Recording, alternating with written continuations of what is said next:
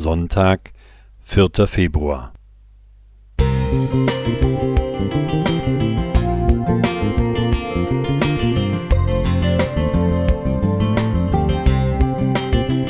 Ein kleiner Lichtblick für den Tag.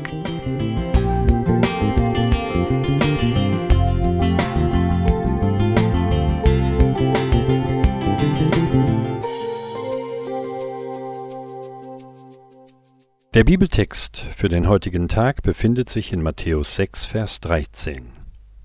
Denn dein ist das Reich und die Kraft und die Herrlichkeit in Ewigkeit. Amen.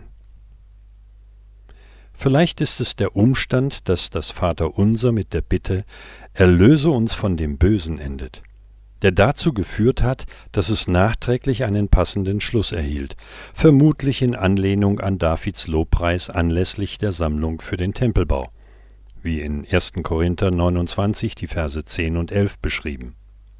In seiner ursprünglichen Form enthielt das Gebet neben der Anrede nur sechs Bitten, bei Lukas sogar nur fünf. Die dritte Bitte fehlt bei ihm.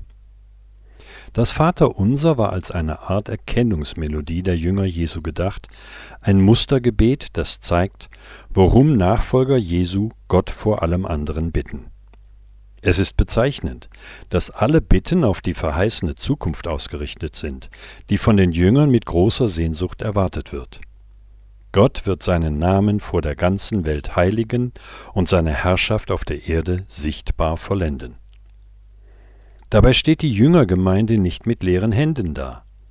Sie darf schon jetzt das Brot, das heißt die Segnungen der kommenden Heilszeit genießen. Sie weiß bereits um den Freispruch im Endgericht und sie darf damit rechnen, dass ihr Herr sie vor, aus und in der letzten Stunde der Versuchung bewahren und für immer vor dem Bösen retten wird. Mit dem Bösen ist nicht nur das Böse in der Welt gemeint, sondern auch der Böse, mit dem Jesus Zeit seines Lebens zu kämpfen hatte und der auch seine Nachfolger bedrängt. Dass sein Untergang besiegelt ist und seine Tage gezählt sind, wird im abschließenden Lobpreis bestätigt. Das Amen dient als Bestätigung des ganzen Gebets.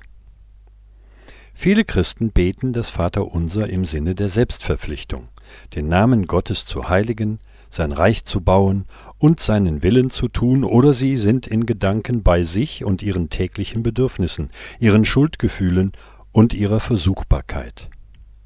Jedoch sind Jesu Jünger vor allem daran zu erkennen, dass ihr Augenmerk auf den Vater im Himmel und sein Werk gerichtet ist, auf seinen Namen, sein Reich, seinen Willen sein Himmelsbrot, seinen Freispruch im Gericht, seinen Sieg über den Bösen? Jünger Jesu warten auf die Vollendung des Heilsplanes Gottes und erleben schon heute einen Vorgeschmack ewiger Herrlichkeit. Ihre Hoffnung auf den Tag des Herrn lässt sie freudig einstimmen in das Gebet der Jünger Vater unser im Himmel. Rolf Pöhler Musik